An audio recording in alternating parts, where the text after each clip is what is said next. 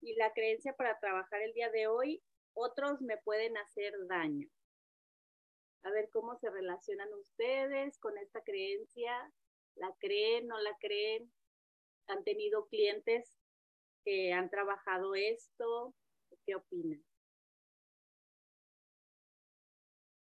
Yo sí que a mí me hace ruido esta creencia porque mm, yo trabajo con, no, no a nivel particular, pero mi trabajo de toda la vida eh, siempre ha sido con proyectos sociales y en, y en África también.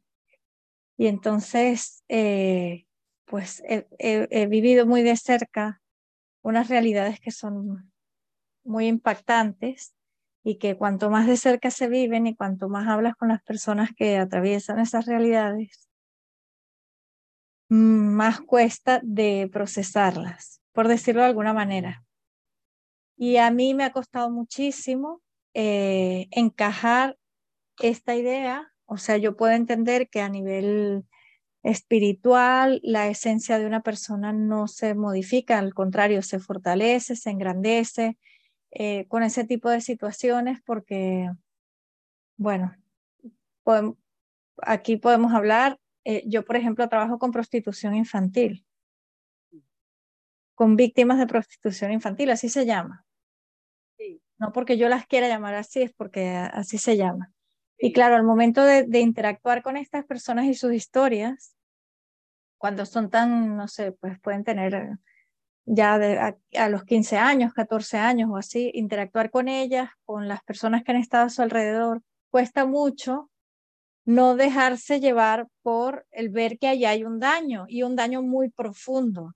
Sí que es verdad que ves que esas personas al final las acabas viendo y, y son unas personas como cualquier otra, a pesar de sus historias, que siguen siendo creativas y resolutivas y siguen teniendo ganas de vivir, proyectos, de todo, y con lo cual piensas, bueno, pues sí, evidentemente que tú ves en su historia y, en su cuerpo un daño físico, a lo mejor, pero no, no, no ves que esa persona se haya apagado o, o sea menos, eso sí que no, pero sí me cuesta mucho el separar, el, el no ver el daño. O sea, me, cuesta un esfuerzo mental, espiritual, para volver a llegar a entender que esa alma a lo mejor eligió ese camino para mm, ciertos aprendizajes y que, bueno, todos tenemos que estar en paz con eso porque fue su elección, pero me cuesta. Sí, te entiendo 100% y, y claro que es como un poquito que, que, se te casi como que rompe el corazón de poder siquiera imaginar pensarlo diferente.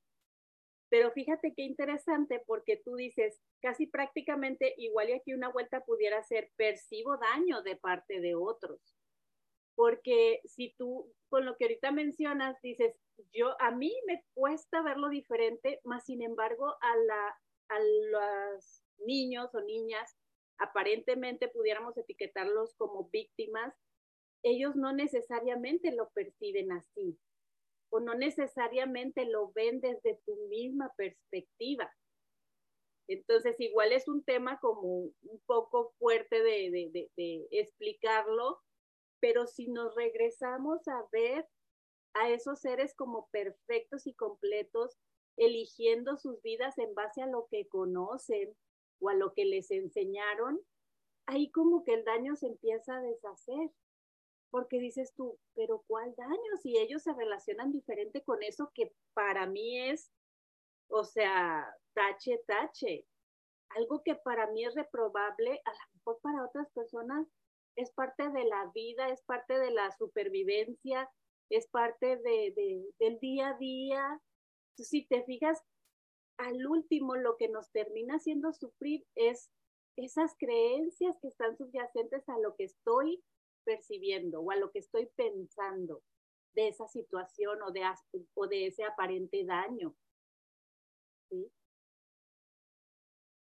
Ahora, ahí, ahí, también sería cuestión de ir como tú misma, no sé, igual y, escribiendo qué más hay de eso, porque hay muchas creencias hacia el otro que al final termina siendo el ámbito ajeno, donde ni tengo el poder, pero me hace mucho ruido estar creyendo en ese colectivo de que hay personas gandallas, hay personas abusivas, hay personas eh, que se aprovechan de la situación de, los de ciertos países o de ciertos niños o de ciertas eh, finanzas y muchísimas cosas. Entonces, ir como que haciendo una lista tú misma para ir deshaciendo ese sentimiento que al final te beneficiaría bastante como trabajadora porque te relacionarías completamente neutral y serías de más luz y de más bendición para esas personas cuando ya no tengas ese, o sea, cuando ya no te metas en la historia, por decirlo de alguna manera. Sería más funcional tu trabajo y sería más amoroso para ti también. Sí. porque en el momento en que no puedo separar, o sea, en el, en el momento de verlo como lo vería cualquiera sin hacer un poquito de, de, sin profundizar ni un poquito, hay tantas emociones que no es inexplicable para mí. O sea, yo la, la primera vez que tuve la oportunidad de ir a, a, trabajar directamente en, esos, en, en ese terreno, el bloqueo emocional fue tan grande. Hablando con ellos, yo no podía, o sea, yo, yo los veía súper dignos porque pensaba, imagínate lo que esta persona ha tenido que pasar y no llega ni a los, a lo mejor ni a los 18 años. Y yo tenía ganas de llorar, me sentía culpable, me sentía rabiosa, me sentía, no sé, es que era un cóctel increíble de emociones. Y entonces ahí era yo la que estaba proyectando mi dolor en ellos, es evidente. Pero eso no lo pude comprender hasta que no pasó no un tiempo, incluso hice una publicación en mi Instagram que decía, ojalá alguien lea esto, ojalá algún día estos niños lean esto, para que vean que los estaba mirando con una admiración increíble, no los estaba, estaba bloqueando las lágrimas, no podía ni hablar con ellos, pero lo que estaba claramente era yo proyectando un daño que yo estaba percibiendo en ellos, ellos estaban hablando conmigo. Y fíjate lo que es la ironía de la vida. Parece que tú eres la que trabaja para ellos, pero al final sus vivencias y sus vidas están trabajando para ti, para, para sanar tantas cosas y tantas ideas colectivas y igual y vivencias y otras cosas más que, que por ahí se cuelen. Sí, sí, así es. Yo pienso que aceptar el proceso de verlo diferente sería como que el primer paso amoroso para ti, de decir, no tengo prisa en verlo diferente, acepto cada, cada pensamiento que tenga al respecto, acepto cada, cada percepción que tenga en ese trabajo, pero claro que me muevo de lugar constantemente y voy a ir evolucionando con esto para mi mayor bienestar y el bienestar de ellos también, para mayor aportación de ellos. Entonces, no es algo sencillo que se pueda como que en un tronar de dedos quitar, pero no es imposible de verlo diferente.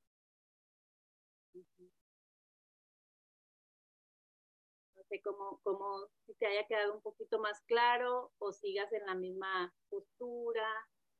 No, evidentemente que en las vueltas hay muchísimo, muchísima sabiduría. Claro. Porque no se trata solamente de neutralizar lo que estoy viendo en la escena, sino que me está aportando eso a mí también. Claro. ¿No? Cómo, cómo, que, cómo, cómo me está haciendo crecer a mí esa experiencia o, o el, una vida tan lejana a la mía que yo percibo en, ella, en ellos solo daño. Y a veces eso también, ¿no? Es que vemos en otras personas solamente el daño, no, no, no vemos a la persona, estamos viendo solamente el daño. Y eso nos impide, no sé, nos impide llegar, hacer como una conexión más profunda o disfrutar de la experiencia o aprender de la experiencia en, luchar, en, en lugar de luchar en contra de ella. Y muchas veces creo yo que esta creencia va muy pegada también a la forma de crianza.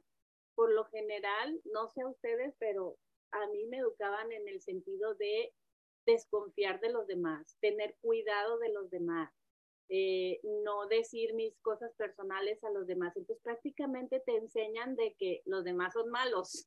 Subconscientemente para ti, los demás son malos, tengo que estar alerta, tengo que cuidarme y protegerme. Entonces quizá esos niños con los que tú trabajas no tienen ese tipo de crianza, sino todo lo contrario de que así es la vida, ustedes pueden vivir felices con lo que les toque vivir, o yo no sé cómo los crían, ¿verdad? Pero digo, hay crianzas muy, muy neutrales que es difícil a veces como papás eh, dedicarnos a enseñar de esa manera, pero que pueden existir en ciertos lugares que nosotros desconocemos, ¿no? Y entonces, si a esos niños no los crían con esa desconfianza, pues ellos van a decir, esto es normal, bueno, básicamente no los crían porque son niños que viven en la calle. Ah, Entonces, tienen muy poca, tienen una autocrianza, por decirlo de alguna manera, o los crían la vida, o no sé cómo lo queramos llamar. Y quizá eso les beneficia, digo, se oye medio raro de decirlo de esta manera, pero quizá les beneficia porque se mantienen más en su inocencia natural como seres. O sea, no están tan ensuciados de tanta idea colectiva.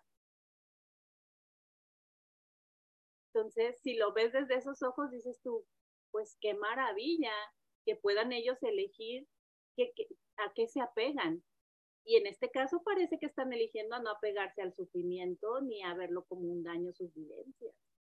Pero claro que desde el ojo de nosotros decimos, no, es que esto no puede ser, debería de estar sufriendo por lo que vive. No, y si lo ves como dice el libro del perdón radical, eh, y, ves ese ser en toda su completud, ¿no? En todo lo que es como ser, lo único que despierta es admiración, que, que un ser elija una experiencia como esa para, para trascender, para crecer, para conectar, para aprender, ¿no? Es, bueno, y yo hablo de eso porque es mi experiencia directa, pero aquí podríamos hablar, cada quien tendrá la suya, hasta en su propia familia, quién sabe. Entonces, fíjate, una vuelta también pudiera ser percibo grandeza en el aparente, en el aparente daño que sufren los, los otros, que es a lo que estás llegando ahorita, a ver esa grandeza y, y como que si tú te comparas y dices, ¿cómo me siento cuando sufro por su, por su aparente daño y cómo me siento cuando los veo en una grandeza aún con el daño que percibo en ellos? Es un mundo de diferencia emocional en ti. Y ahí es donde ya tú decides en dónde quieres estar en cada momento. Muy acertada, gracias Luisa. Sí, a ti por compartir. Hola a todas las que van entrando, estamos trabajando, otros me pueden hacer daño. O sea, ahí también va mucho del poder que le damos a los otros, ¿no? Como si realmente estuvieran capacitados para hacerlo y al final, pues nosotros decidimos hasta dónde llega cada quien, ¿no? Con lo que hace, con su comportamiento. Ok.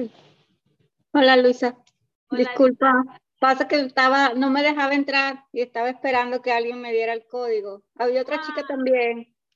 Ay, es que ahí está, es 1, 2, 3. Sí, pero uno le daba el link que me enviaste y entonces estaba esperando el código, pero como no sabía. Ah, mira, bueno, igual y ahí lo escribo como quiera para las que faltan de entrar y, les está pidiendo también.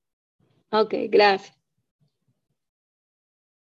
¿Qué otra vuelta se les ocurre, chicas? Otros me pueden hacer daño. Hola, Clau. Yo entré un poquito tarde, Luisa. Hola. Hola, hola oye, pues, pues la opuesta que sería otros me pueden hacer bien. Ah, y bueno, yo apunté aquí varias, ¿no? Yo me hago daño con mis pensamientos, pero así yéndome así como muy concreto en, eh, pensar, es una, es una creencia que yo sí tuve un tiempo muy fuerte pensando que alguien podría hacerme daño. Y, y bueno, obviamente hice sesiones pero la realidad es que ahora las inversiones me funcionan muy bien, entonces inmediatamente otros pueden hacerme daño, otros pueden hacerme bien, o yo soy la que veo, yo soy la que me hago daño cuando pienso que alguien me puede hacer daño. Sí. ¿Y cómo le suena yo puedo hacerle daño a los otros? Yo puedo hacer daño a los otros cuando veo el daño, porque, porque es mi energía la que estoy enviando. Incluso aquí puse, eh, yo daño al no verlos con amor, yo daño a otros al no verlos con amor. Yo daño al mundo cuando veo el daño en todos lados. Entonces yo cuido lo que pienso, yo me amo con mis pensamientos, yo cuestiono mis pensamientos que me hacen daño y me siento bien con todos.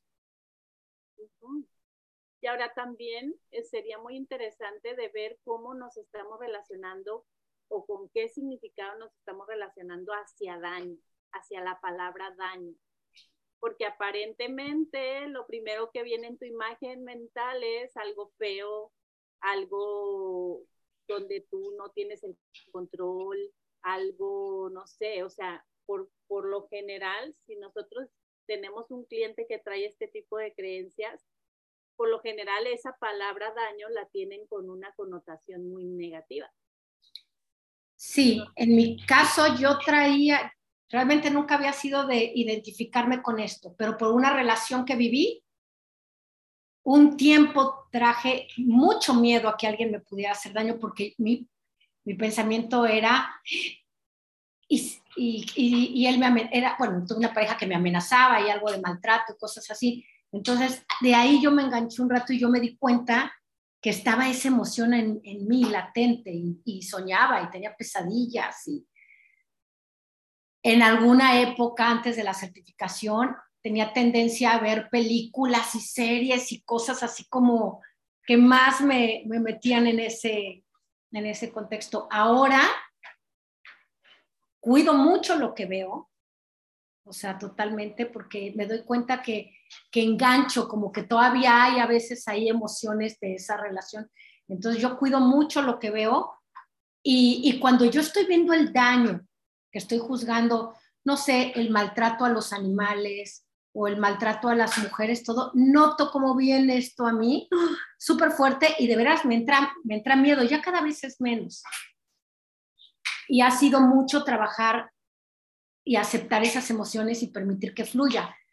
Y, y ahora me doy cuenta que nadie me puede hacer daño. Nadie. Claro, pero es, es, importante eso que dices porque por lo general cuando estamos dentro de una relación violenta, pues es muy fácil percibir que el otro es el que me pega, que el otro es el que me, me dice palabras feas que me hacen sentir mal y el otro es el que se porta mal y yo no. Entonces es muy fácil que en ese tipo de relaciones nos veamos totalmente como unas víctimas, pero eh, la maravilla de las vueltas es decir, a ver, yo me estoy haciendo daño continuando aquí donde no me gusta cómo me tratan, donde pongo límites y no me los aceptan, donde aparentemente no hay amor, no hay respeto, entonces, ¿quién está haciendo más daño? ¿Quién está haciendo más?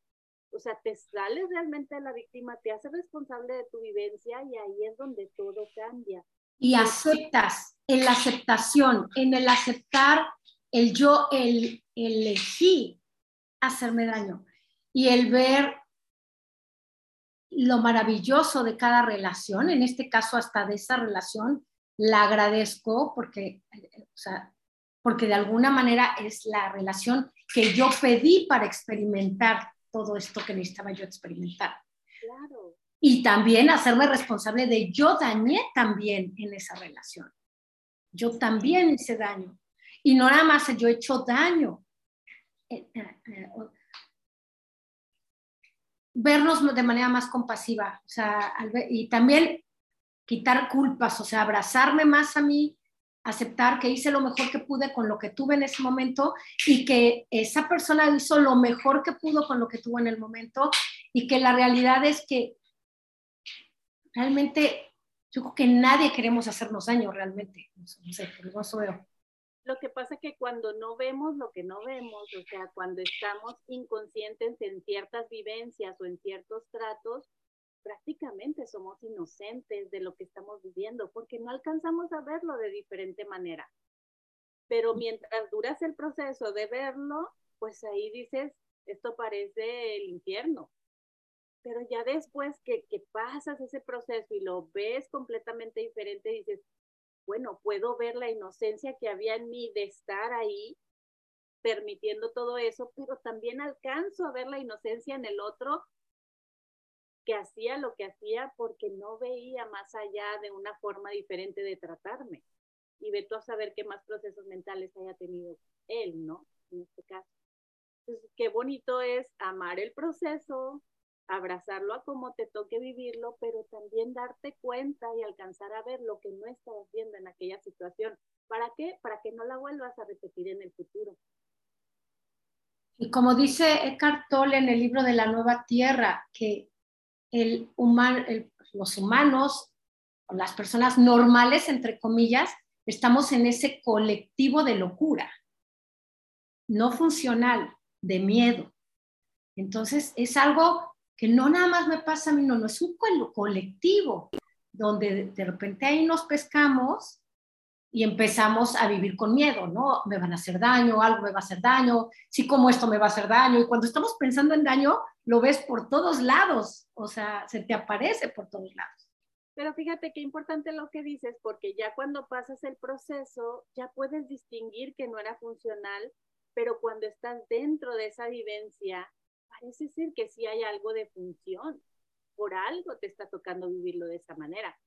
¿Para qué está funcionando en mí? Bueno, en aquel momento quizá funcionaba porque era mi forma de protegerme, porque yo sentía que, que sin una persona o sin una pareja no podía salir ante la vida o, no iba a poder sostenerme económicamente o ve tú a saber qué otras creencias te hacen sentirte segura donde no, donde no te está funcionando, pero no lo alcanzas a ver en ese momento. Entonces, pues se vale vivirlo de esa manera y no recriminarte por lo que hayas vivido que no hayas visto en tu momento.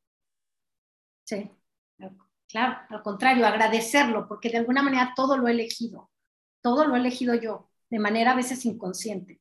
Claro, y para tu mayor bienestar, independientemente si ahora lo ves como algo loco o no, era en aquel momento tu mayor bienestar. Totalmente. Adelante, Lili.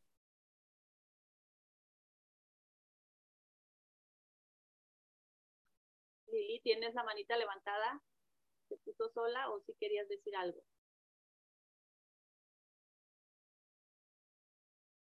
Lili, yo creo que se volvió a congelar.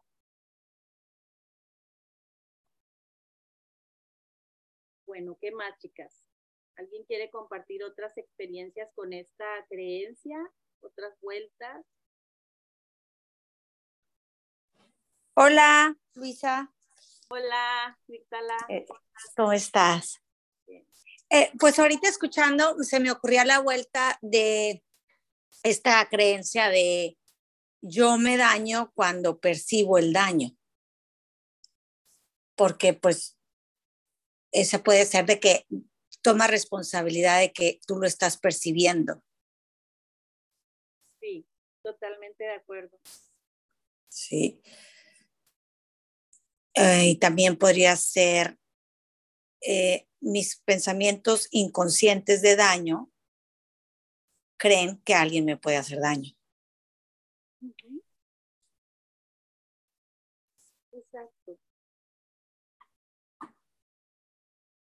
Otros me dicen que me pueden hacer daño. A mí me lo dijeron muchas veces. Sí, claro, claro. O yo le digo a otros, ¿verdad? también a los hijos, ¿no? Y ten cuidado y que no sé qué, o sea, puras como inseguridades, ¿no? Al final terminan siendo inseguridades. Sí, y sí, como dijiste ahorita, nos crían con esta conciencia. Entonces, cuando ya la empiezas a deshacer, realmente te das cuenta que, que estabas muy pegado, como dices tú, alguien, o sea, la gente me puede estafar, la gente, y estás ahí en una historia y no, que no está sucediendo. Y luego pues pasa y dices, mira, si yo sabía, debía haber desconfiado. Entonces como que eh, realmente entrar a ser consciente esto, creo que pues toma tiempo, ¿no? Sí, aquí nos pone luz. Cuando yo creo que pueden hacer daño, yo me creo que tengo que defenderme haciendo daño a otros. Ay, sí, te pones luego, luego ahí a la defensiva, ¿no? Y a veces atacando, como dices, no necesariamente nada más poniéndote a la defensiva como para defenderte, sino que tirando la primer pedrada, ¿no? Más fácil.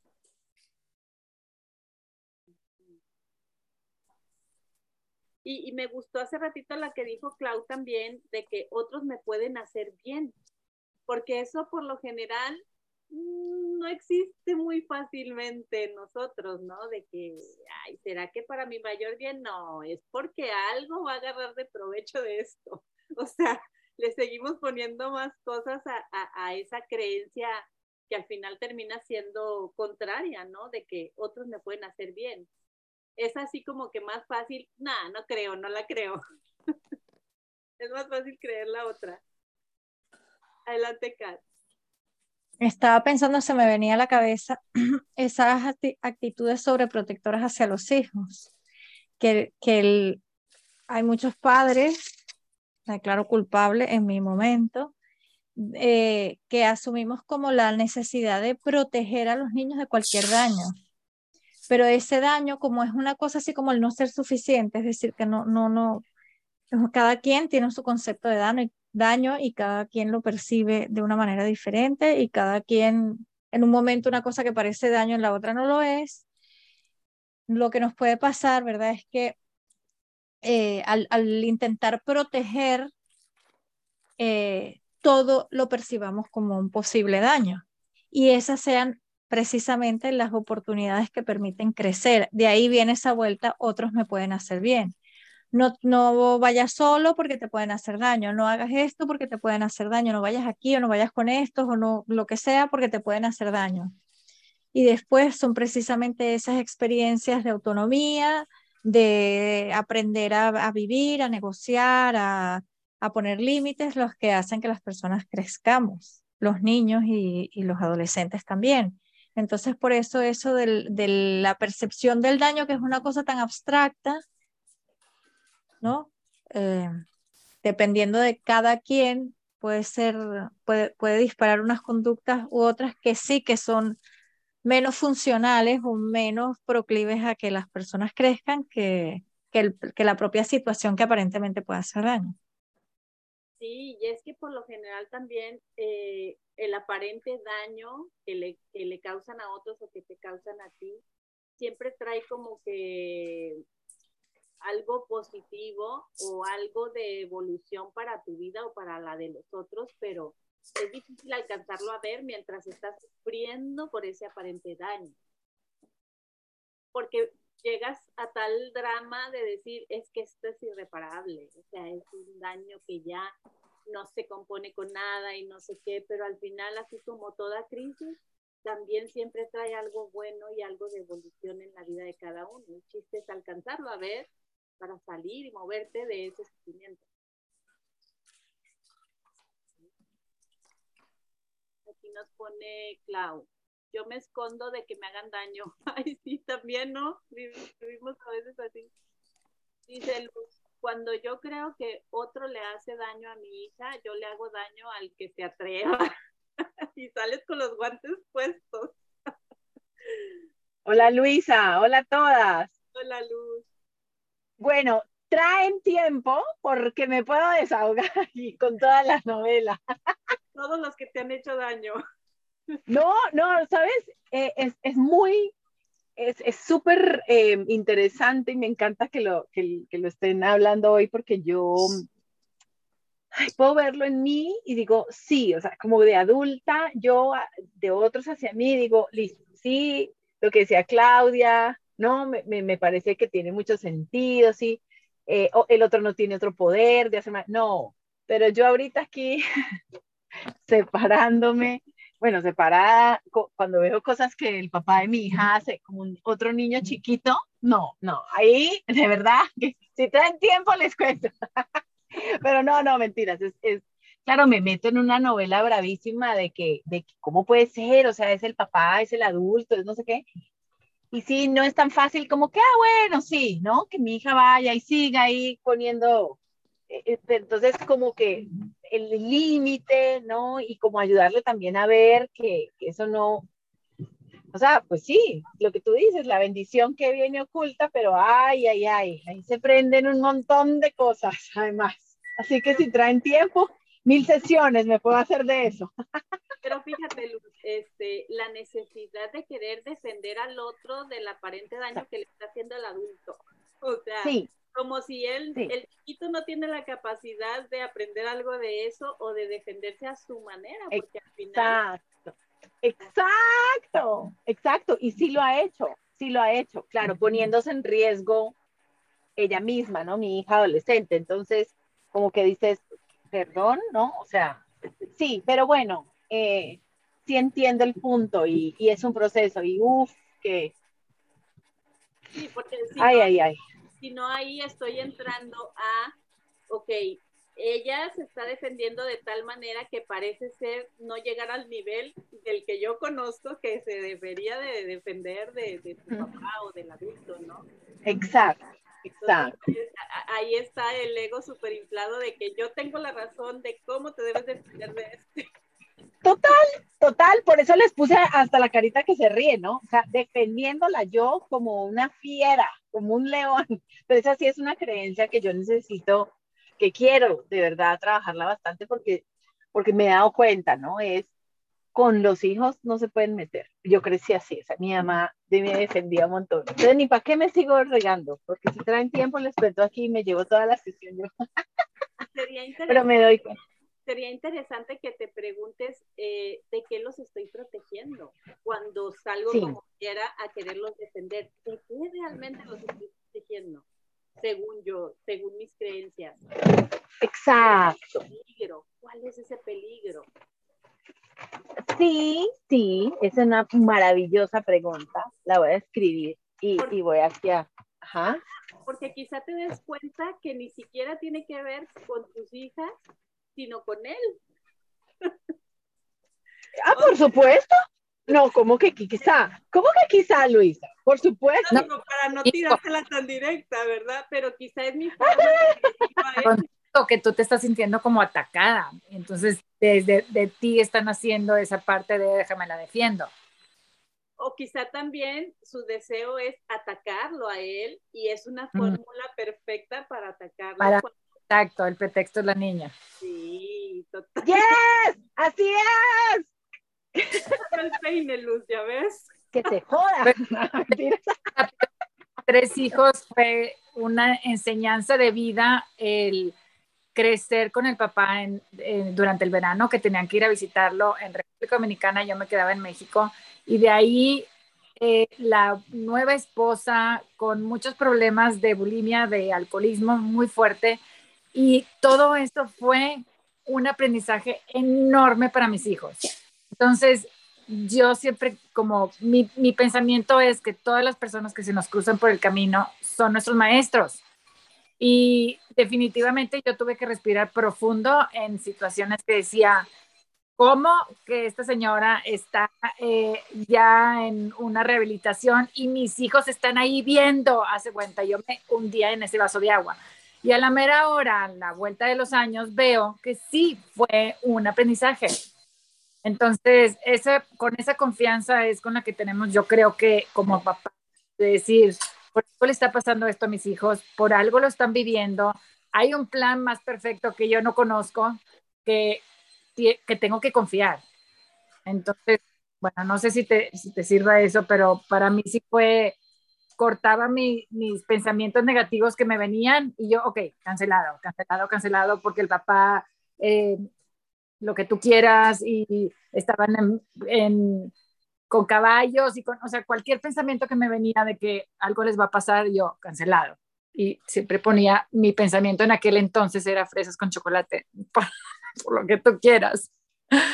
Yo ponía fresas con chocolate. Ahorita, obviamente, con herramientas de MMK puedo tener otro tipo de, de pensamiento, pero ese me, me sirvió por mucho tiempo. Pero fíjate, Regina, tú ahorita que nos platicas eso, ¿alcanzas a ver si era realmente para proteger a los hijos o para seguirle echando más leña al ex? Sí, probablemente, porque aparte, pues socialmente hablando era, ¡Oh! ¿qué qué? ¿cómo? Y mucha gente era, pero ¿cómo los dejas que vayan? Y yo, porque es el papá, es el papá. Eso sí me queda muy claro. Para mí era como, ellos tienen que crecer con ambos, no importa cómo seamos cada uno, yo no soy perfecta tampoco, pero los dos, pero los tres tienen que crecer con papá y mamá. Y ahorita ya tienen, bueno, 27 y 26 los cuates y son niños muy seguros. Entonces, para mí eso vale la pena. O sea, digo, sí me, me, me dolió que se fueran tan chiquitos a República Dominicana y yo quedarme en Monterrey. O sea, esa parte sí me dolió y digo, ay, no sé si lo volvería a hacer, pero a la vuelta de los años, ahorita aman a su papá, su papá los ama, está en contacto con ellos, eh, los, los, este, los ayuda, los, este, me explico, los apoya, pues ahí está, ahí es un papá presente, aunque no esté físicamente presente, me explico, o sea, como que sí valió la pena todo, sí valió la pena todo, que duela, valió la pena. Entonces, en resumen, el daño imaginario ya está sanado. El daño imaginario que les pudo haber sucedido a ellos está completamente sanado porque sus acciones reflejan su forma y su forma de vivir reflejan que realmente quizá ni hubo un daño, era simplemente imaginario de tu parte. Exacto, exactamente. Sí, sí, sí, y, y, definitivamente trabajé mucho tiempo en esos pensamientos eh, sin tener las herramientas de MMK, pero sí con otras herramientas de decir, no me la voy a creer, no me puedo creer este pensamiento porque la única que está sufriendo aquí soy yo. Gracias, Regina. Gracias. me encanta. Pero muchísimo, muchísimo. Podríamos hacer así como una noche de vinitos y de café para, para, por favor, porque sí, creo que necesito a personas que me inspiren como tú, que hayan pasado por algo similar. Ay, te amo, encantada, encantada de la vida. Esas serían reuniones de desahogo sin querer ver más allá de la conciencia, más. No, no, ¿cómo te crees? No. Pero Luisa, por favor, no me, no me eches tanto. Claro que sí, quiero. Imagínate esto que me está diciendo. Y, y, y claro, o sea, me, apenas dijiste que, que la nueva esposa en rehab y eso, yo decía, claro, ahí, ahí me vi, porque la, la nueva pareja de mi ex tiene, tiene un montón de rollos. No, no, o sea, y no igualitos, pero sí, entonces, como, como que eso, le, le, mi hija no quiere, a mí lo que me pasa es que mi hija no quiere ir con el papá. Entonces, más bien yo presionaba, yo sí tienes que ir con el papá, tienes que no sé qué.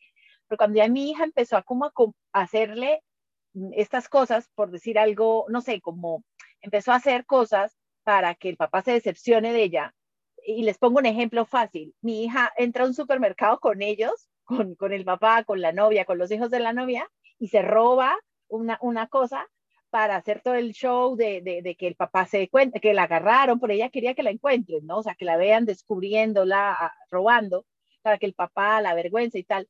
Entonces ya, ya yo, ah, como que ya ah, aquí me llega a mí este como mensajito de que, pucha, sí, mi hija no quiere ir. Y, y en realidad la que se está perjudicando más es ella. O sea, claro, es una, y, y ella me lo decía, es que yo quería que mi papá se sienta mal, yo quería que se avergüence de mí, yo quiero que ya no quiero ir con ellos. Entonces, mi, mi respeto era, pues sí, ya no quieres ir con ellos, entonces mejor no vayas, ¿no? O sea, mi, mi, mi, mi situación es al revés, pero me sirve oírte y me sirve oír un montón porque digo, sí hay sabiduría detrás de todo esto, ¿no? O sea, yo sí me, he creído, a mí sí se me ha inflado mucho el ego en que, ah, mi hija está mejor conmigo, porque además la psicóloga de mi hija me lo dice, ¿no? Y la psiquiatra, y todos los médicos son como que, usted es la que la, la que la contiene, y usted es la que yo no y puta, me inflan el ego hasta el mm, más allá, y yo soy chala, chacha soy yo, ¿no? Y, y, el papá tiene, se está equivocando. Entonces, no, no, por supuesto que sí me sirve mucho, mucho. Y de hecho las sesiones, o sea, esto de darme cuenta de que cómo lo ataco a él, pero a través de defender, de supuestamente defender a mi hija. Eso, eso, eso tiene mucho. Gracias. ¿De qué me estoy defendiendo realmente? Gracias. Sí, y también, eh, ¿qué tanto te estás creyendo esos elogios que al final son bonitos, pero si te los crees a tal grado de identificarte como tales, que qué padre que te los digan, ahí es donde entonces ya entra tu postura de mamá defensora. ¿Por qué? Porque como me estoy creyendo esos elogios a tal grado que me estoy identificando con ellos, pues tengo que, pues, hacer mi papel, ¿no? Y mi papel es evidenciar que ella está mejor conmigo y evidenciar que yo la puedo defender sobre todo y sobre todos y, entonces tener mucho cuidado con eso porque muchas veces los, los elogios son de muchísimo beneficio, pero si te terminas identificando con eso, vas a tener muchas como formas de evidenciar esa identidad. Sí, y que allá fracasa, ¿no? O sea, que lo que hace allá entonces no funciona y que lo que pasa por allá es, ¿viste? Porque como yo sí soy la que sé, ¡ja! La que puedo. ¡Ay, no! ¡Qué horror! No, claro, mira, a, a mis hijos les pasaron situaciones estando allá y yo, pero ¿quién estaba ahí con ellos? Como si a mí, como si conmigo no les pasara, ¿verdad? Pero, pero, a ver, ¿quién estaba con ellos? y mi ex, tipo, mira, Regina, coño, alguien tiene que trabajar en esta familia. Y yo, yo también estoy trabajando, no se trata de eso, nada más te estoy preguntando, que, pero justo era mi ego diciendo, conmigo nunca les hubiera pasado eso. Entonces, siempre como ver la participación, ver tu participación en todo lo que digas, en todo lo que pienses, ¿cuál es mi participación en esto? Porque tiene que haber una, por, por eso traes el run, run, run en tu cabeza. Entonces, ¿cuál es mi participación? A ver, ¿qué es lo que me estoy creyendo con mi ego? Porque obviamente todo ese ego te pone, no te pone en alegría, ¿verdad? No te pone en, en joy, en, en iluminación, te pone en sufrimiento. Entonces, ¿en qué estás participando tú en esa conversación que estás teniendo? Y bueno, creo que esto te puede sacar un poco de esa, de otra vez. Claro, gracias, muchísimo. Sí, porque su, su primer ataque, el, el ataque del papá cuando pasó este evento del, del, robo, por eso les digo que si traen tiempo, no ven, esto es mejor con café y vino, pero me acuerdo que delante de la psicóloga mi hija decía, esto le debe haber pasado también con Luz Ángela, porque, pero ella no se da cuenta, ella como, anda en sus audífonos oyendo sus, sus podcasts, ella no se da cuenta y yo, pucha, ¿no? Y, y, y, la psicóloga, pues como que decía, esto es un ataque frontal, esa es, era más como una reacción de mi hija hacia, hacia, hacia ellos, ¿no? A que no me gusta estar con ustedes, ahora chingas. Pero, pero sí, probablemente sí lo hizo conmigo, pero pues yo nunca me he dado cuenta. Y creo que ah, gracias. También una pregunta que te puede ayudar mucho es, ¿en qué estoy queriendo tener la razón? Porque al final... No, en todo, en todo, yo quiero en todo. pero sí, la, la voy a... La voy a, no. la consecuencia del ego cuando se eleva, ¿no? Quiero tener la razón en todo. Por supuesto, desde que me levanto, yo tengo la razón. O sea, ¿cómo no? Claro. Claro, ahí está el gancho enganchado. Qué bueno que ya lo vi. A ver, aquí nos dice Magdalena, yo me defiendo cuando creo que me están haciendo daño. Sí, automáticamente, ¿no? es, es raro que pongamos la otra mejilla, como dirían en la Biblia. Virtala dice, el bien es también una forma de percibir, de percibir. Sí, totalmente, totalmente, pero el chiste es jugar con las palabras y con las vueltas y las interpretaciones para ver cómo nos sentimos en cada lado, ¿no? Que al final, pues sí, termina siendo una percepción totalmente. Kat dice, ¿Y dónde está el límite entre defender a mi hijo y querer hacerle daño yo a quien lo ataca? Límite, límite amoroso sobre todo. Yo también me apunto a las sesiones de desahogo. Ah, qué padre, pues hay que, hay que planearlas, ¿no? Van a estar muy interesantes. Van a ser vigilias, yo creo. Dice Magdalena, me encantó eso, ¿de qué me estoy defendiendo? ¿De qué daño? Sí, sí, qué importante autoanalizarnos con esta pregunta, ¿no? Sobre todo yo creo que, que esta, esta comunidad que tenemos nosotros con, con las distinciones, con, como decía Regina ahorita, o sea, yo ya con lo que veo de MMK, eh, entonces, o sea, no va a ser el vino como de, vengan, yo me voy aquí a llorar y a regocijar y, y, ustedes a darme más, a darle más volumen a mi ego, sino al contrario, ¿no? Como que lo que me digan, yo lo voy a recibir desde un lado amoroso porque, porque estamos como hablando el mismo lenguaje. A veces no me pasa si me voy y me deshago con alguna amiga, me da más cuerda a mí, sí, pucha, qué mal que este hombre lo que hace, o me dicen, ay, ya suéltalo, ay, ya relájate. Digo, pues esta payasa, ¿no? Como no estoy, yo qué sé, ¿no?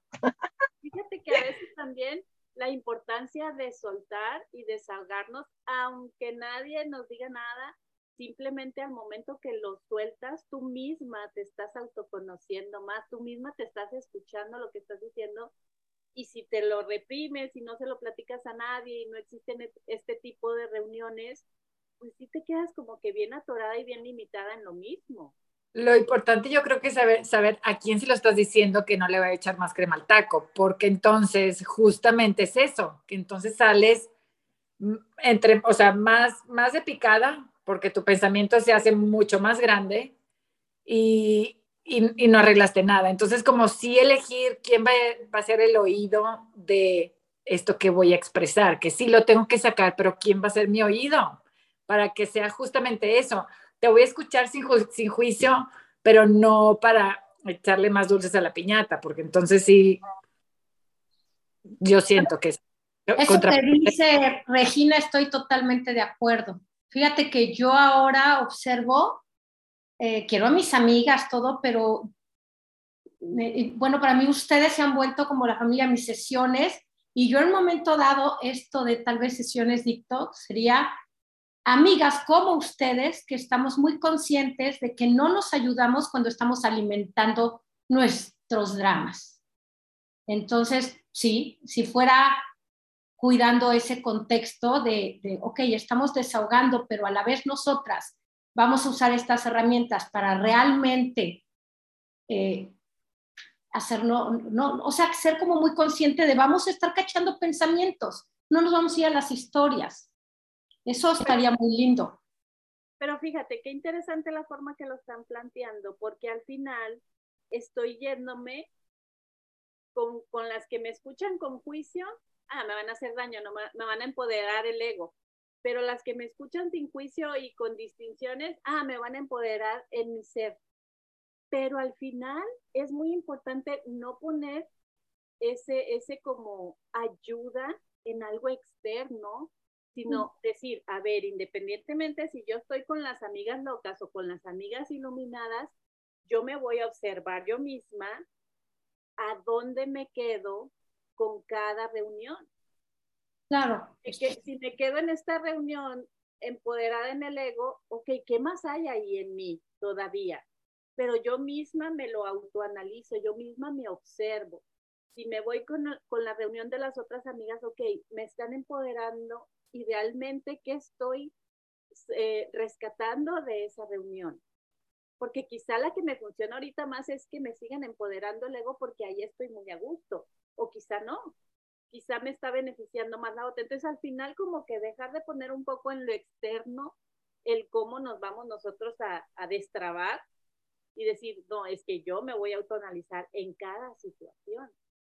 Y es que la respuesta, acuérdate, siempre va a estar adentro de ti por más que alguien te empodere, por más información iluminada que te llegue, tú eres la que va a, deshacer todo eso, tú eres la que va a tener esa, esa experiencia de los aha moments.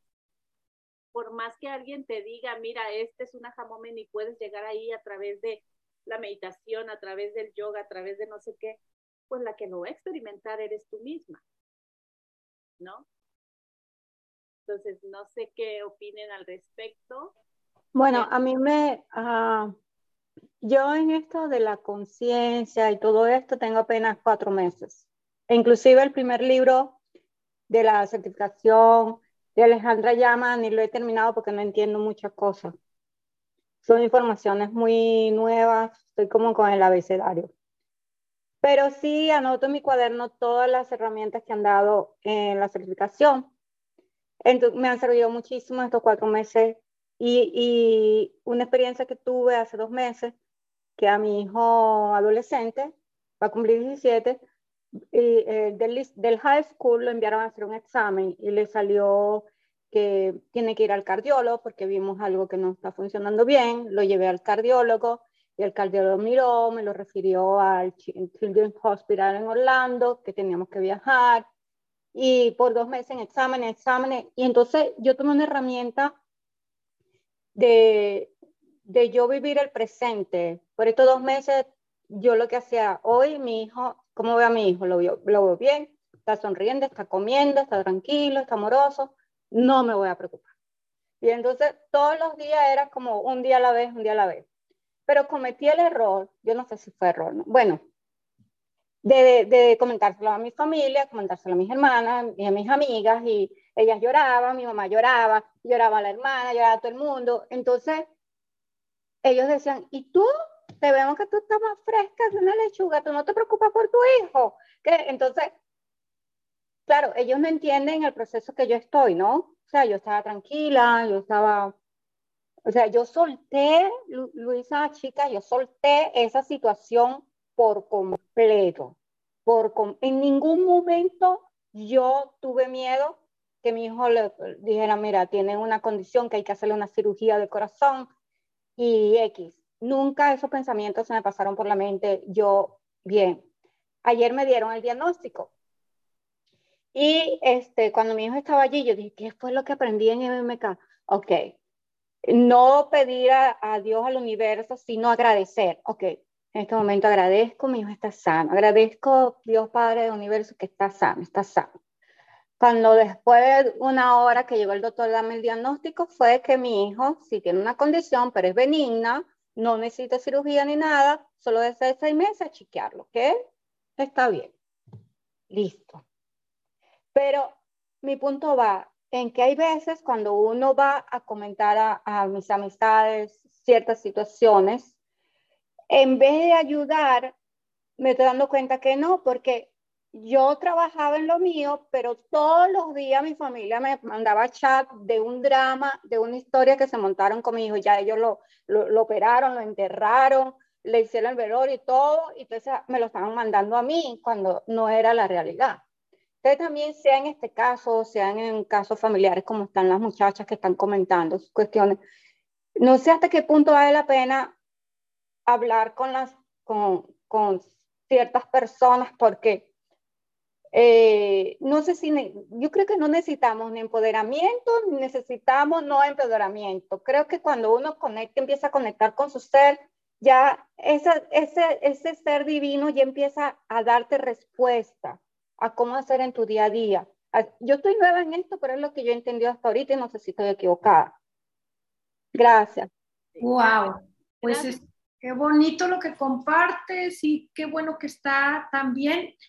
Me, encanta que ahorita con lo que dices, es que no necesitamos grandes certificaciones ni aprender más y más y, y leernos tantos libros. De verdad, es que ahí está, tú solita te permitiste trabajar en ti y, wow, qué, qué lindo, de veras que qué enseñanza nos, a mí me estás dando.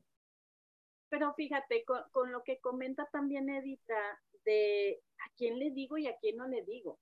Al final, confía en tu intuición.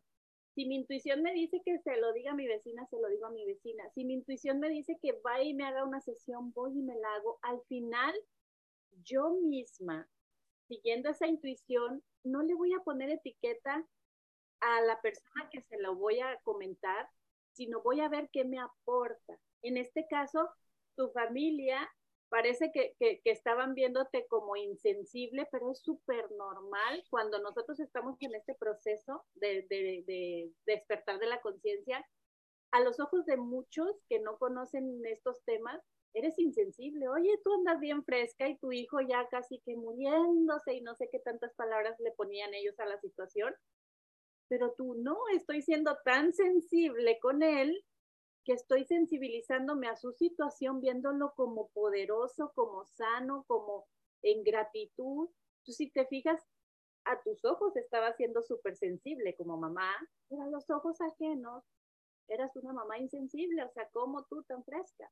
Entonces, al final es, no importa quién se lo platico, el chiste es sacarlo de mí para que me aporte algo, para que me alcance a llevar a esos niveles diferentes de conciencia para que me lleve a evolucionar.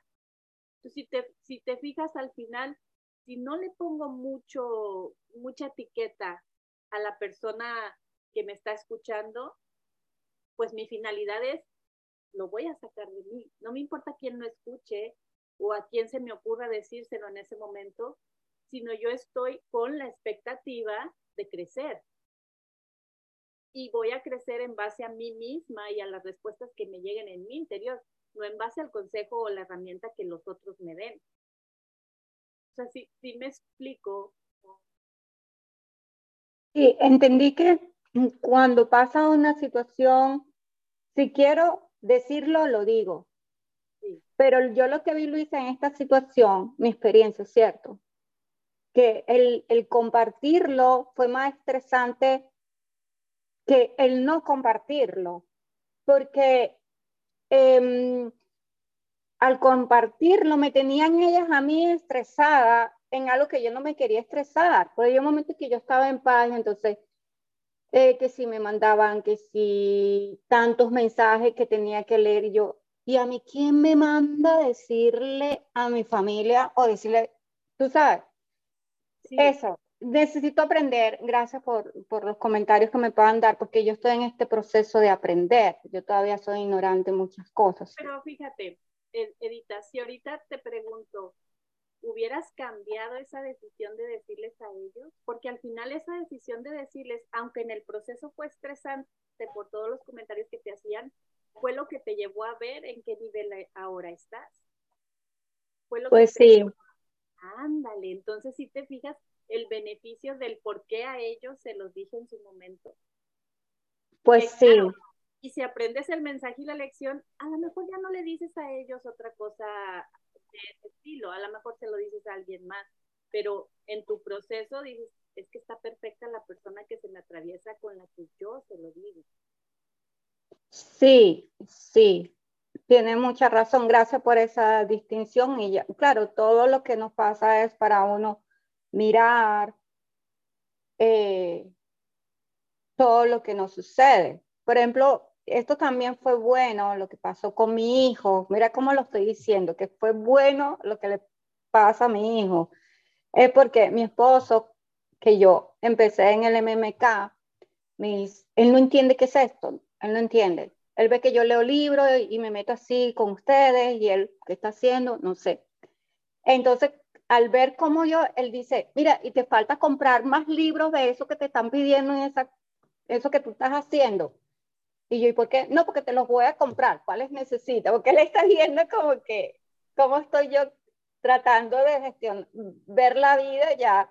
Entonces yo digo, wow, si no fuera por lo que le pasa, lo que tiene, lo que, la situación de mi hijo, no estuviera pasando todas estas cosas que son positivas, ¿me entiendes? Totalmente. E, e, era tu, tu forma de atravesar estos procesos de, de evolución, ¿no? A veces, claro, en general no nos gustan las formas o lo que se Exacto. nos está dando, pero luego vas entendiendo que era parte de... Sí, maravilloso. Sí. Ay, qué bueno que está bien tú. Gracias. Gracias. Aquí nos dice... IPhone. Eh, yo iba a decir algo, ¿no? A veces, a veces, este, esto que, que nos reflejan las personas, como por ejemplo el caso de, de Edita, pudieran ser como esos miedos que en el fondo todavía pudiéramos estar teniendo y los demás nos los reflejan, ¿no? ¿Pudiera ser así? Sí, totalmente, totalmente y que de pronto también como que pudiera, no sé de qué manera se pudiera trabajar, como a veces esa necesidad de contar las cosas. Porque, por ejemplo, a mí me ha pasado, ¿no? Que tengo situaciones donde realmente yo soy la única que puedo hacer algo, este, si es ir al médico, si es atender, si es resolver, pero que también siento como la necesidad de contarlo y después cuando viene de regreso esas cosas que no, no quería escuchar, yo digo, ¿y para qué lo conté? Entonces, como ver si realmente, o sea, como ver, revisarse uno de por qué a veces tiene cosas que necesita contar cuando en realidad no es necesario. Claro, porque ahí es muy importante que tú, antes de que, cuando te llega esa, esa tentación de ya querer ir a decírselo a alguien, decir, a ver, ¿cuál es mi intención? Mi intención es realmente liberarlo de mí, independientemente de lo que los otros me digan o me aconsejen. Exacto. Yo voy a liberar de mí, esa va a ser mi intención, pero mi intención no es para que el otro me lo arregle, mi intención es para evolucionar en esto que yo voy a soltar, hablándoselo a tal persona o en tal sesión. Mi intención siempre va a ser para evolucionar, pero hay que saber hacer esa pausita porque muchas veces nos vamos así con que nos está dando comezón y ya queremos soltar la sopa por chisme o por o para que nos alimenten más ese cuerpo el dolor que se activó. Pues nada más como que observarnos y decir, ¿qué? ¿cuál es la intención que lo voy a decir? ¿Y qué estoy esperando de regreso? O sea, cuando yo, cuando yo veo cuál es la intención, creo que, y si, me lo, si llego a hacer esa pausa y preguntármelo, este, me pudiera dar cuenta, por ejemplo, si se lo voy a contar a mi mamá, que sé que de, pronto tiene un poquito más pensamientos apocalípticos o que, ya, o que yo sé que no, que no está haciendo el mismo trabajo que estoy haciendo yo, probablemente no voy a recibir lo que yo quisiera escuchar. En el fondo yo creo que uno sabe más o menos lo que le van a decir. Porque si ya conoces a tu familia, ya conoces a tu gente, pues ya sabes, e, es, diferente que de pronto yo traiga ese tema aquí y que aquí todos estamos haciendo este trabajo y de pronto más bien me van a empoderar o me va a ayudar a que vaya y se lo cuente a personas que nada que ver, que no, no, no tienen el mismo trabajo, pues. y ya yo sé lo que, lo que viene, el palo de agua que me va a caer encima, ¿no? Sí, pues de ahí también va muy de la mano eh, cómo tú eres selectiva en tus cosas, en tus cosas personales. Hay personas que realmente no les importa decirlo al mundo entero y entonces, pues no, no pasa nada, siempre van a estar en constante aprendizaje, pero hay otras que son muy selectivas en decir sus cosas y no con cualquiera las dicen, entonces se vale de las dos formas. Claro, y saber que si recibes otra cosa va a ser por aprendizaje. O sea, como que porque siempre vas a aprender. Sí, totalmente de acuerdo. Siempre vas a aprender si así lo decides recibir. Porque si no, en la otra lo decides recibir como un daño y el otro me está haciendo daño con su consejo o con su forma de decirme lo que le platiqué.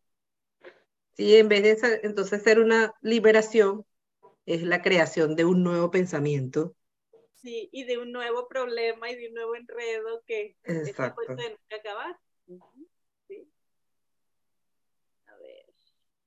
Todo lo que nos pasa es una oportunidad para descubrirnos. Estamos aquí para experimentar. Ay, sí, Clau, qué padre. Si así lo decimos ver sobre todo. Dice Gaby, porque creo que necesito, porque, ¿por qué o por qué?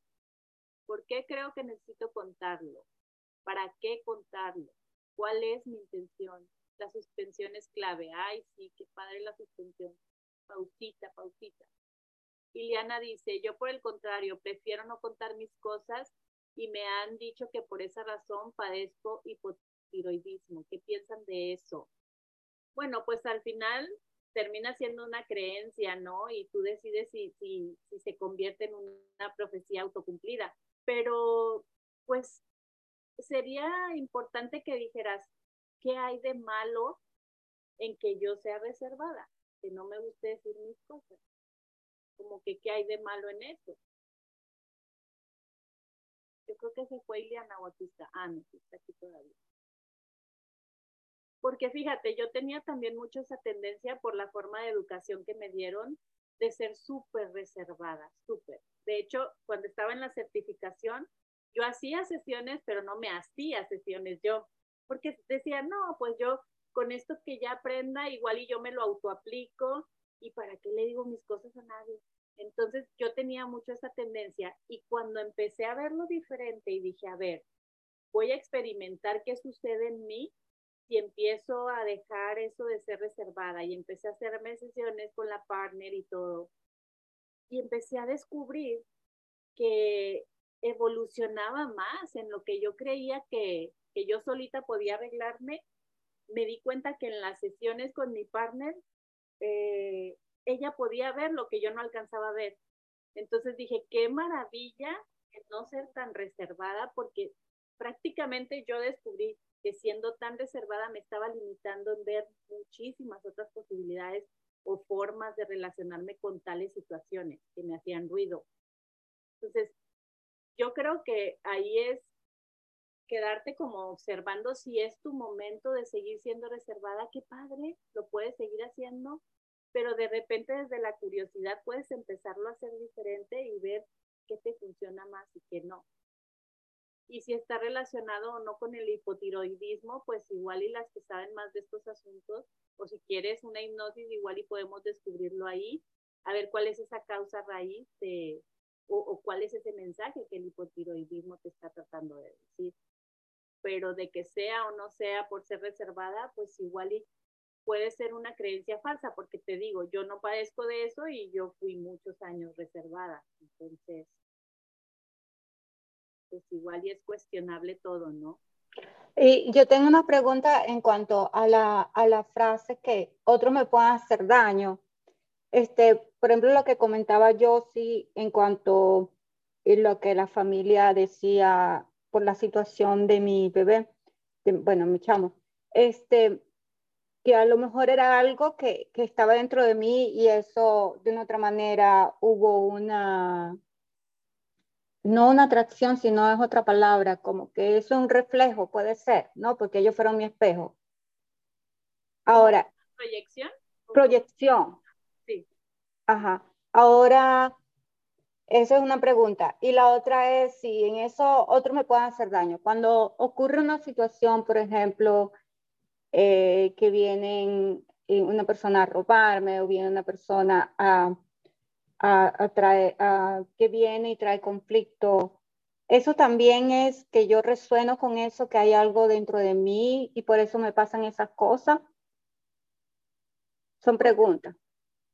Pues es que fíjate, eh, siempre estamos resonando y atrayendo, pero no necesariamente porque llegan y nos roban quiere decir, ay, yo estoy resonando bajo o ando resonando en qué, en carencia de qué o qué cosa. Igual y te puedes hacer la introspección pero a veces lo que nos sucede no necesariamente es porque es lo que estamos nosotros queriendo o atrayendo, sino que nos está sucediendo porque es parte de nuestro proceso que nos va a llevar a ver más allá de lo que estamos experimentando en este momento. ¿Sí me explicó? Ahora, en cuanto a la proyección de ellos, si se estaban proyectando no en la forma de decirte los comentarios sobre tu hijo y sobre toda la situación, pues más, más que fijarme si era una proyección de ellos, mejor me fijo qué hay en mí que me está haciendo ver esos comentarios como no aptos para la situación. Porque te va a traer más evolución el cuestionarte tú que el querer entender al ámbito ajeno o a los otros. El querer entender cómo se proyectan los otros, al final estás poniendo energías en un ámbito ajeno donde, pues, como para qué. El otro que se entienda, yo tendré mis, mis, mis energías para entenderme yo misma. Entonces, si te fijas, al final termino haciendo lo mismo que el otro cuando quiero tratar de entender si se proyectan o no en esta situación yo estoy prácticamente haciendo lo mismo que ellos, pero aparentemente desde un lugar amoroso el mío y el de ellos de crítica, pero al final termina siendo la, misma, el mismo modus operandi. claro. Ah. Ok. Gracias. Bueno, las dejo porque voy a buscar a mis niños. Gracias, de verdad que aprendí mucho. Muchas gracias. A ver, aquí.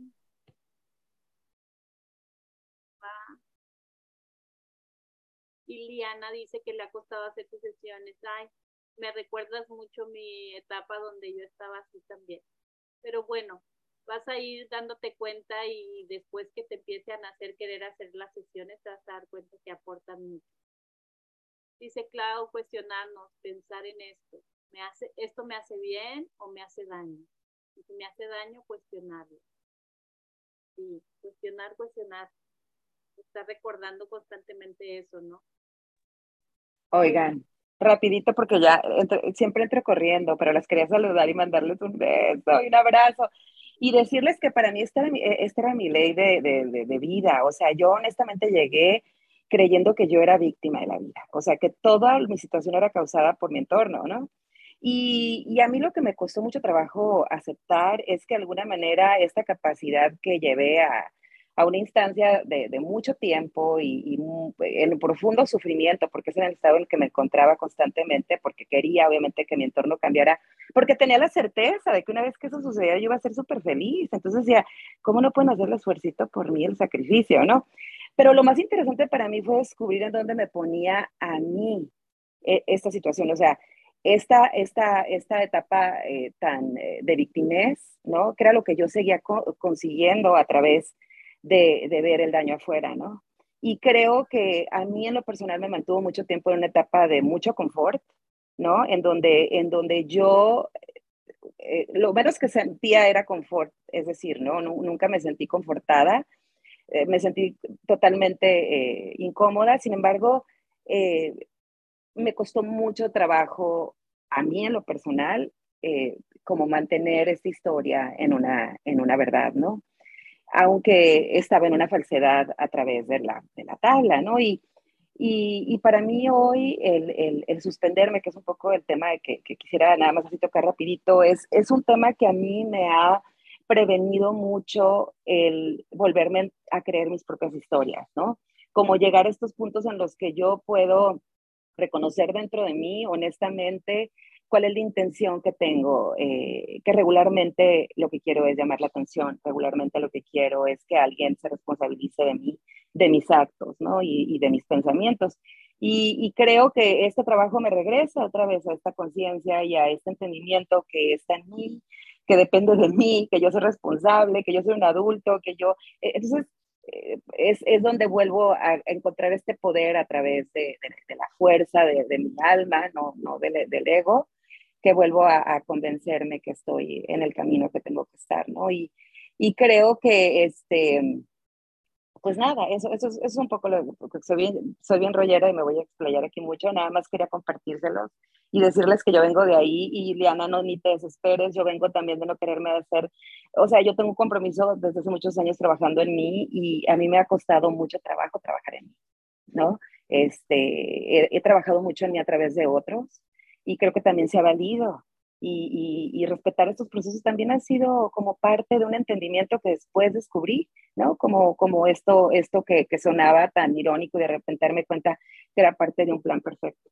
Entonces, este, estamos en este proceso de aprendizaje, caray, ¿no? Y, y, no hay perfecciones, hay, hay, un, hay, hay, una vida, hay un bálsamo delicioso que es bailar junto con la vida y entender que, que la vida es esto, ¿no? Es, nunca es igual, y, el que estemos en estos, en esta, en estos eh, eh, eh, oleadas de crecimiento no significa que siempre tenemos que estar creciendo, ¿no? Porque luego hay esta, esta necesidad como de siempre aprender y ser y aprender y hacer. Y, y de repente lo único que, creo que para mí se ha tratado hoy es atreverme más a hacer, ¿no? A estar en el ser y en el disfrute y en, el, y en la equivocación. Y a mí hoy una palabra que la traigo muy apegada a mí es el no sé, no sé, porque me he dado cuenta que entre más sé, menos sé, ¿no? Y a mí eso me pone bien, me pone bien, porque entonces me pongo a disfrutar mucho más de la vida. Así que bueno, les mando un abrazo con todo mi corazón. Prometo estar mucho más constante. Después les platicaré cómo anda mi vida, pero sí quiero estar mucho más constante en esto porque las amo y porque son un bálsamo para mí. ¿eh? les mando un abrazote. Un abrazo fuerte también para ti. Igual y nos vamos a poner de acuerdo para esas sesiones detox. Hay que hacerlas. Yo creo que en las noches, en las noches para desvelarnos. y sí. Gaby, qué bonito escucharte. Muchas gracias. Y ya se me ocurrió, aparte de la sesión detox, vamos a hacer nuestra reunión acá en Puerto Morelos. Vénganse todos para acá. Sí, tienes que ir a, hacer, a, hacernos ahí todas las reservaciones y todo, claro. Ay, sí, qué bonito, Luisa. Gracias de veras por esto que haces, Luisa. Y a ustedes también por estar. Y nada más, Ileana, yo quería decirte también que a veces, igual y es una creencia cuestionable, pero de, en base a mi experiencia, yo pienso que a veces el ser reservada te hace el proceso más largo. Igual y el tiempo no existe, ¿verdad? Y es, es una etiqueta ponerle corto o largo, pero si a mí me, me dieran un consejo y me dijeran, aprende a sacar las cosas de ti porque te vas a evolucionar y vas a crecer como ser humano y como persona, me encantaría haber escuchado ese consejo cuando no me hacía sesiones. y duré más de un año estudiando y dando y dando y nada de recibiendo. Entonces, acuérdate que también una de las leyes universales es dar y recibir. Así que nada más te lo dejo para que lo tomes como, pues como una opinión de alguien que ya estuvo en, en esa situación tan reservada como, como tú te encuentras. Pero a tu tiempo, no hay prisa.